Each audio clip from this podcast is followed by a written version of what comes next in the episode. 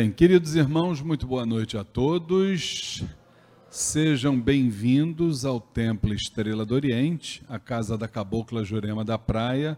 Que a luz do universo de nossos guias e orixás possa contaminar nossas mentes, nossas, nossos corações.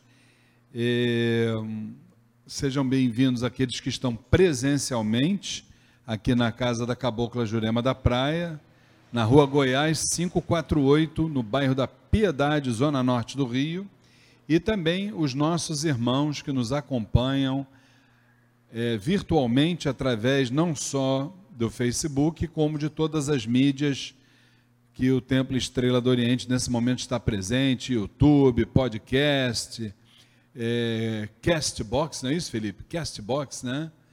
E vamos, vamos em frente, que estamos na era da palavra vamos tentar levar a mensagem do astral superior para todos os irmãos que tiverem ouvidos de ouvir. Então, neste espaço, todas as segundas-feiras, de sete da noite às sete e meia, a gente traz aqui o Umbanda em Debate, que é o momento que a gente troca ideias sobre o espiritualismo em geral, sobre a Umbanda, a gente troca conhecimentos, troca sentimentos, e assim a gente vai um passinho de cada vez crescendo um pouquinho mais, né, gente? Então, a regra do jogo é a seguinte: quem estiver aqui no Templo Estrela do Oriente, tiver dúvidas sobre espiritualidade, sobre umbanda, é, vamos, é só levantar o braço, o nosso querido irmão Cristiano que está ali. Hoje, quem olha assim para ele parece que parece assim um malandro propriamente dito, né? No bom, malandro no bom sentido, né, gente? Com certeza, né? Então é só levantar o braço que o Cristiano leva ali o microfone para vocês. A gente também tem algumas perguntas que os irmãos nos enviaram pelo WhatsApp 999-495-494. Então vamos começar primeiro os irmãos que estão aqui presencialmente e os que estão também nos assistindo virtualmente, se tiverem alguma pergunta o Felipe está aí ligadíssimo, ele passa a pergunta para gente. Aqui no Templo Estrela do Oriente, dúvidas, perguntas, é só levantar a mão. Cristiano leva aí para vocês o microfone. Nada ainda, olha, só não pode ter vergonha, tá, gente? Aqui é o local onde a gente perde a vergonha, querendo ou não querendo, tá? Com certeza. Enquanto vocês vão perdendo aí a, o acanhamento, nós vamos é, começar respondendo aqui algumas perguntas das pessoas que nos enviaram pelo WhatsApp.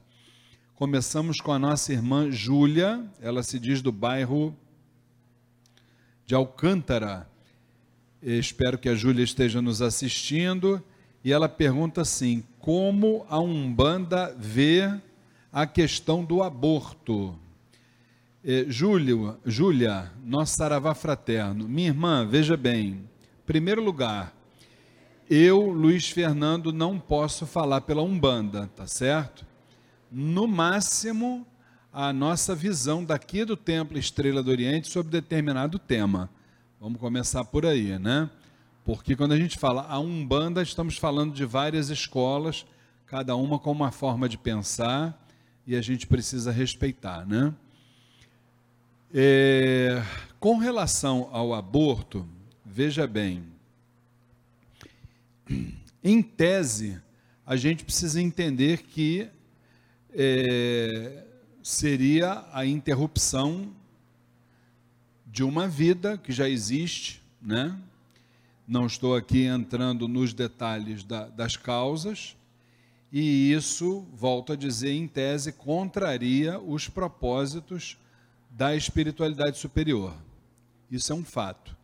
Agora, quando eu digo em tese, digo porque nós não estamos aqui, não é nosso propósito, estar julgando ninguém, porque cada ser humano está no seu momento próprio, né? E naquele momento próprio ele tem um entendimento sobre as várias realidades que determina é, a sua própria vida, entendeu? Então nós não podemos de forma nenhuma estar aqui julgando ninguém. Até porque só quando Só quando se passa por determinados problemas, né, é que a gente sabe exatamente eh, como é que as coisas se, portam, se comportam, né? Uma coisa é muito certa, eh, eu acho que a gente poderia, eh, ao invés de muitas vezes estar julgando quem faz ou quem deixa de fazer o aborto, eu acho que a gente poderia sempre estar adotando um procedimento que isso é exatamente o que a espiritualidade recomenda a todos nós principalmente é, nesse momento que a Umbanda vive um processo de humanização assim muito muito latente, né? muito presente. Então, a gente precisa acolher as pessoas. Eu acho que isso é que é o grande o grande pulo do gato, né? E a partir desse acolhimento, a gente conversar, a gente ouvir as pessoas, né? E dentro desse ouvir as pessoas, a gente, vamos assim dizer, através do, dos nossos procedimentos, uma série de fatores, né, que podem acontecer a partir de um diálogo, muita coisa pode ser esclarecida e eu acho que a partir daí, quem sabe, né, a, a pessoa que tem a pretensão de realizar um aborto, ela pode até mudar de ideia, né?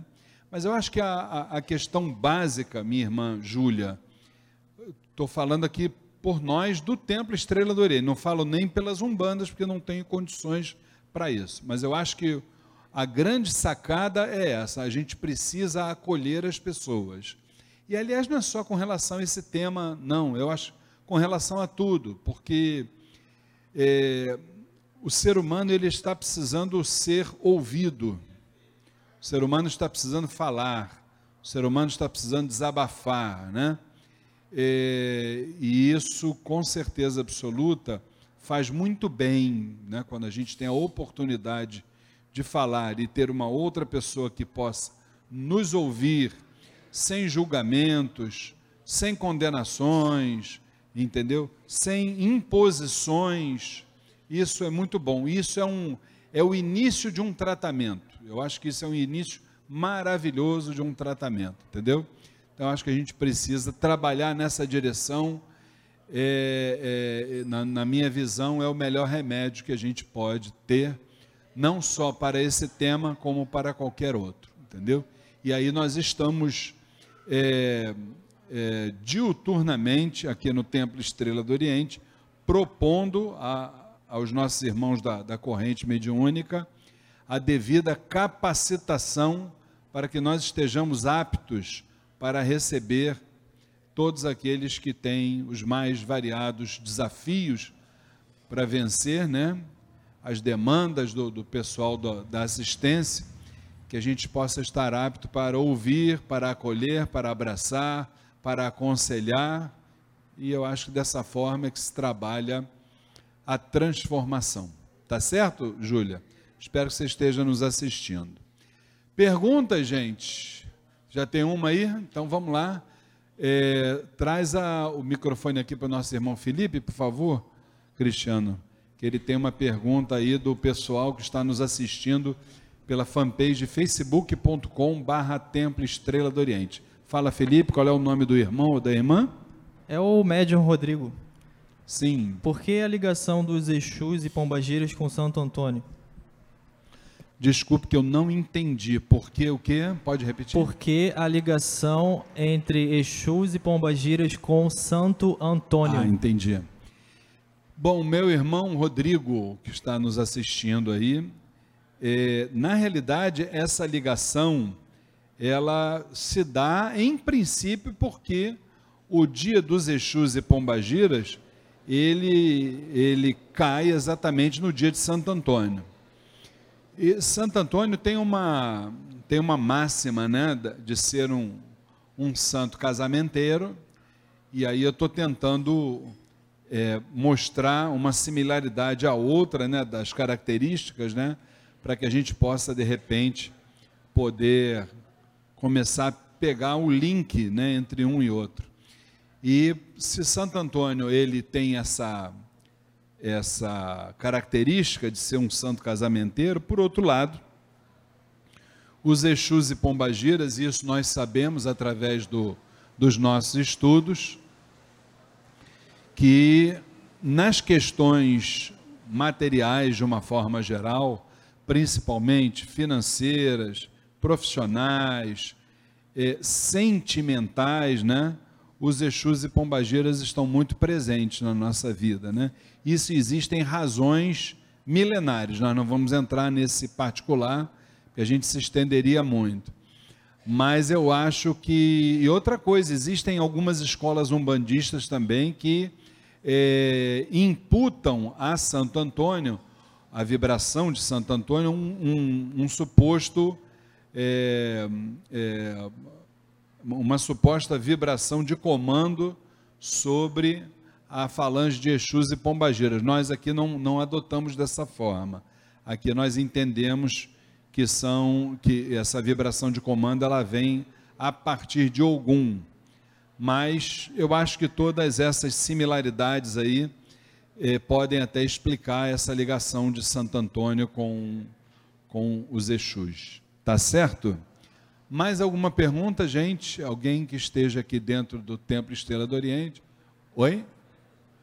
O meu irmão Felipe tem uma pergunta também. Vamos lá? Pode fazer. É, boa noite, pai.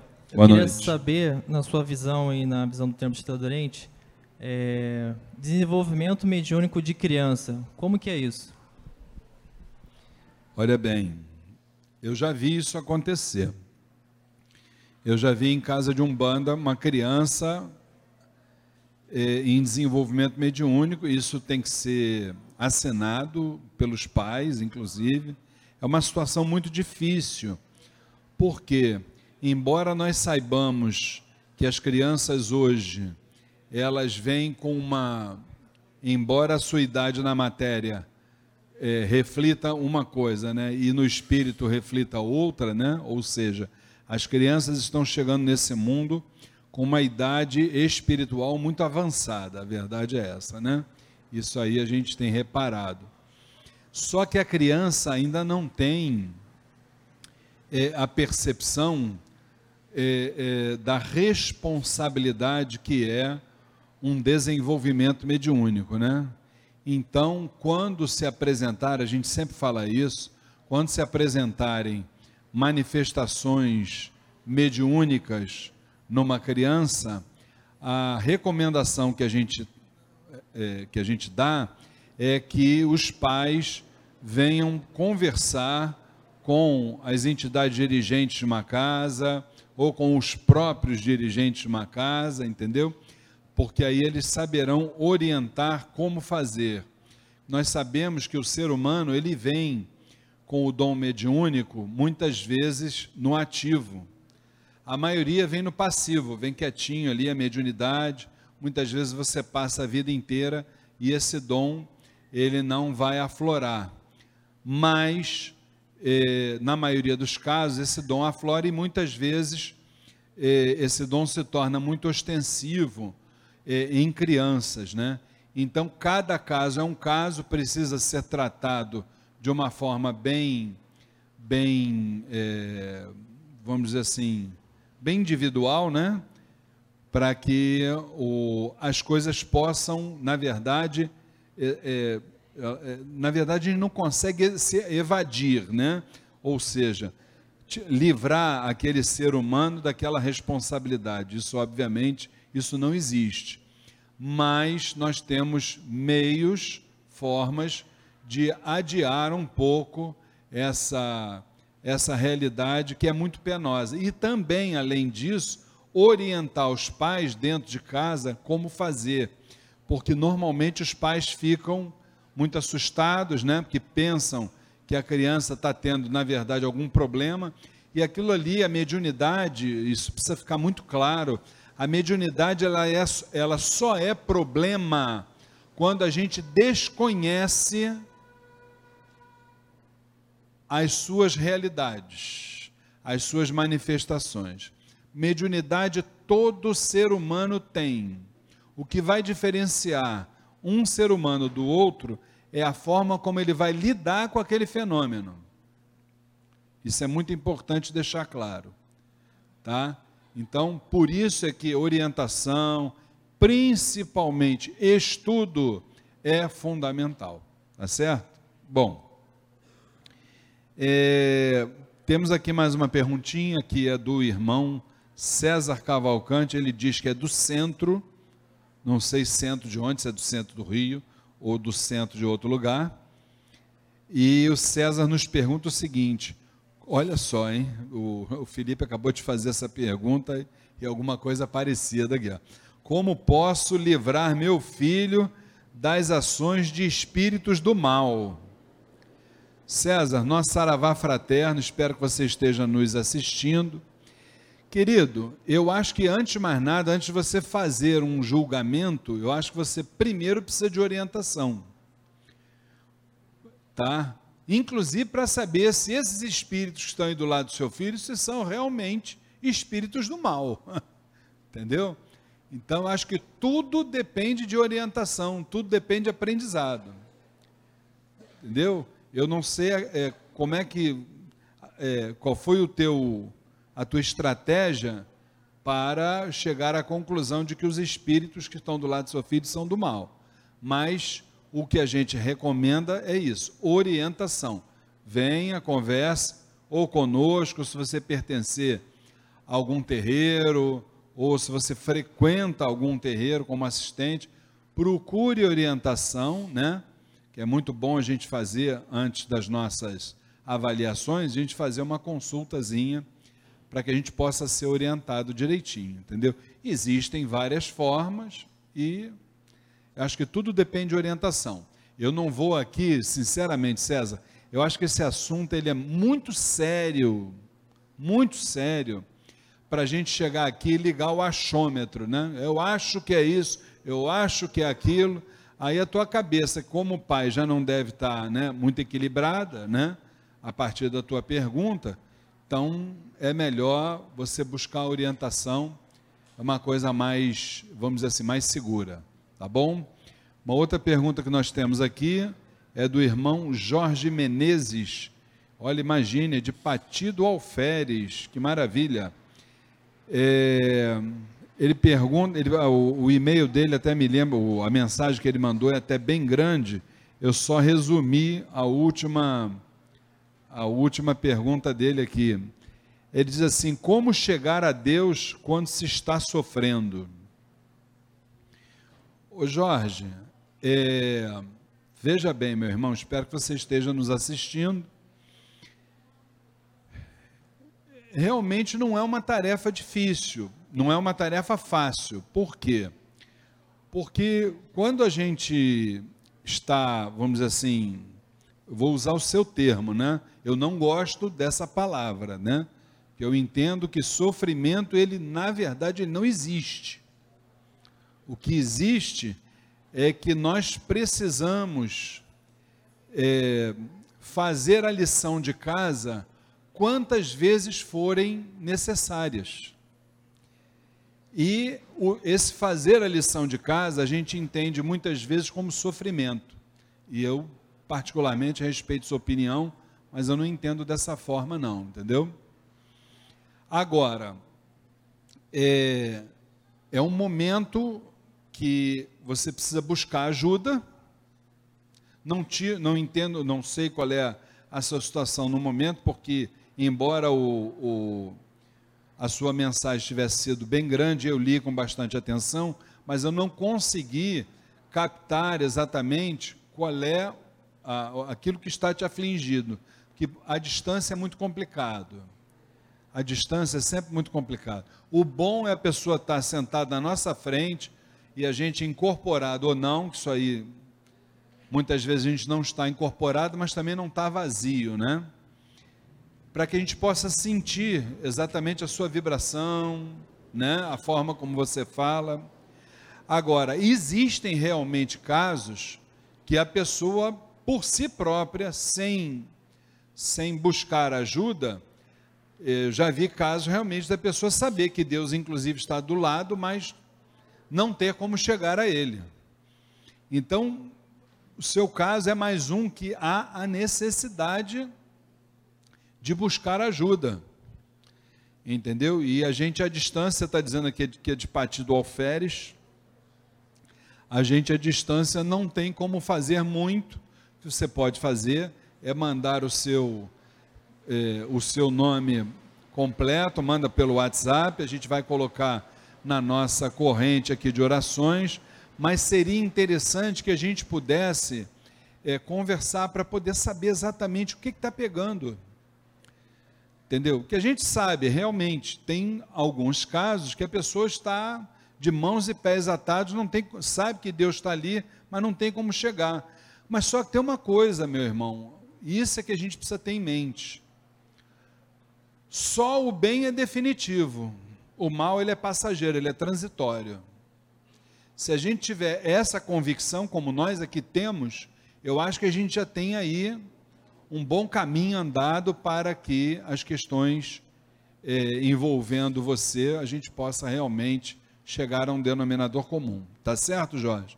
Manda aí o nome completo e a gente vai tentar começar a trabalhar dentro da, da corrente de luz do Templo Estrela do Oriente e com a certeza de que no final o bem sempre vai prevalecer, eu não tenho a menor dúvida disso. Tá bom, Jorge? Alguma pergunta, gente? Essa assistência hoje está tão calada. Não é mole, não, hein? Todo mundo com, com dúvidas. Tem dois, tem aquela irmã lá e tem o irmãozinho ali que também levantou a mão. E ainda temos uma pergunta aqui que faltou, o pessoal mandou pelo WhatsApp. Boa noite, minha irmã. Seu nome? Boa noite, meu nome é Sabrina. Salve Sabrina. Deus. Pois não, Sabrina? Eu queria saber com relação às guias. As guias que sempre se usam na Umbanda. Sim. Né? É Olha, uma curiosidade minha... mesmo. É. Deixa eu te falar. As guias, elas na verdade, elas são um fundamento de Umbanda. Cada casa de Umbanda, ela tem a sua visão doutrinária sobre elas. No nosso caso aqui, nós entendemos que as guias elas devem ser de cristal. Por quê? Porque o cristal é o mais perfeito acumulador de energias, é, porque de, na sua constituição interna ele tem ali a propriedade de se contrair, de atrair vibrações e também de é, repulsar essas vibrações, vamos assim dizer, né? Ela, eles atraem e emanam. Então, essa, esse efeito que chama-se, pela física, chama-se piezoelétrico, ele torna o cristal, que inclusive dentro dele é uma, é uma espiral, ele, ele torna o cristal o melhor acumulador de energias, não só na guia, até para um, um cristal mesmo que a gente possa ter em casa, desde que a gente saiba manipulá-lo, entre outros fatores. Agora, a guia, nós precisamos também verificar questões envolvendo a numerologia, porque através da numerologia você vai ver no seu no seu no seu fim, na sua amarração, você vai ver que tipo de chácara você quer atingir, se é o cardíaco, se é o plexo solar, se é umbilical. Nesse caso, a numerologia ela influencia. E também a questão das cores. Por quê? Porque através das cores e da numerologia é que você consegue atrair a vibração, seja do orixá ou seja da falange, que no caso é o objetivo da guia. Nós passamos todas essas informações no curso Umbanda Sem Fronteiras, daqui da nossa instituição, sobre o qual a gente já vai falar daqui a dois minutinhos, tá bom? Tem o irmão ali do outro lado que tem uma, uma pergunta para nós. Estamos assim, bem, bem em cima do nosso horário. Boa noite, seu nome? Luiz. O seu é, nome é? Luiz. Oi, Luiz. Luiz, meu xará. Pode falar, Luiz. É, eu ando preocupado. Uma pergunta que eu, que eu queria fazer ao senhor é o seguinte. Eu tive um amigo que ele foi atacado por, por esses bandidos de Cristo, que agora se denominam. Então, eu queria saber o que, que a Federação da Umbanda, no caso vocês estão reunidos para poder tentar combater isso. O candomblé dele foi atacado, quebrar as imagens, e isso está muito pertinente. É. Está acontecendo muito e não estou vendo ninguém fazer nada. É, querido, deixa eu lhe explicar uma coisa. É, nós temos a nossa visão sobre esse, esses fatos que vêm acontecendo. Nós não vamos entrar nisso porque, porque é, é algo que, pronto, a gente não quer se expor. Mas eu diria para você, com certeza absoluta, respondendo a sua pergunta, que federação alguma vai fazer nada, não é o objetivo de federação. Federação, ela está aí para, para vender serviços para as casas de axé. Não é para defender ninguém, em primeiro lugar. Segundo, é, esse caso que você falou, isso é um caso de segurança pública. Então, isso tem que ser tratado dentro desse viés, segurança pública. E já existem, já existe uma delegacia especializada para isso, que é a DECRAD, onde esse tipo de ocorrência tem que ser denunciado para que as providências que você falou possam ser tomadas, tá? É a Delegacia de Crimes contra a Intolerância Religiosa. E embora nós tenhamos a nossa visão sobre isso, mas é lá nesse local onde se consegue a ajuda para esse irmão que teve esse problema. Tá bom, querido? Tem mais uma e tem mais uma aqui também. Vamos lá, vamos tentar ajudar. Qual é a pergunta? Qual é o nome da é, pessoa? Flávia Lopes, boa noite. Flávia Lopes, boa noite, Flávia. Como faço para não receber mais nenhuma entidade? Recebo sempre em casa e não quero mais isso. Obrigado. Flávia, Flávia, né? Flávia Lopes. Flávia, minha filha, é, eu acho que nesse caso você precisa é, de orientação, entendeu? Porque quando a gente quando a gente estuda e se aprofunda nos estudos é, doutrinários, a gente vai aprender que sem uma predisposição nossa, espírito nenhum vai incorporar na gente. É claro que existem os casos pontuais, né? Em toda toda regra tem a sua exceção, os casos pontuais, mas uma entidade para vir a nós é porque existe um objetivo, é, vamos dizer assim, pré-determinado. Se não há esse objetivo, então eu acho que nesse caso é uma questão de você estudar, de você procurar orientação, e eu tenho certeza de que isso não vai tornar a ocorrer se você souber lidar. Acabei de falar sobre isso aqui, inclusive. Mediunidade é algo que qualquer ser humano tem. O que, que vai diferenciar um ser humano de outro? É a forma como esse ser humano lida com essa mediunidade. Então, no seu caso, é orientação. E eu acho que essa pergunta que vem aqui, é, ela também responde um pouquinho do que você vai, você acabou de me perguntar. Olha só, é a última pergunta da nossa irmã Maria Auxiliadora, ela dizendo que é do bairro do Lins, e ela pergunta aqui de que forma o estudo pode auxiliar quem está cheio de problemas. Pode, pelo seguinte, é, quando a gente estuda, e quando a gente fala de estudo, a gente está falando de estudar as verdades espirituais. É a gente assimilar aquilo que no futuro a traça não vai corroer, que é o estudo, é, vamos dizer assim, que é o nosso crescimento espiritual é o único patrimônio que a gente leva para as outras vidas. Então, o, o Maria Auxiliadora, quando a gente estuda, a gente sabe o que está acontecendo no nosso entorno as coisas ficam mais fáceis, mais claras para nós. É claro que o estudo ele não vai te eximir de passar pelos altos e baixos da vida, muito pelo contrário. Só que quando você for passar por essas demandas, você já está sabendo o que está acontecendo.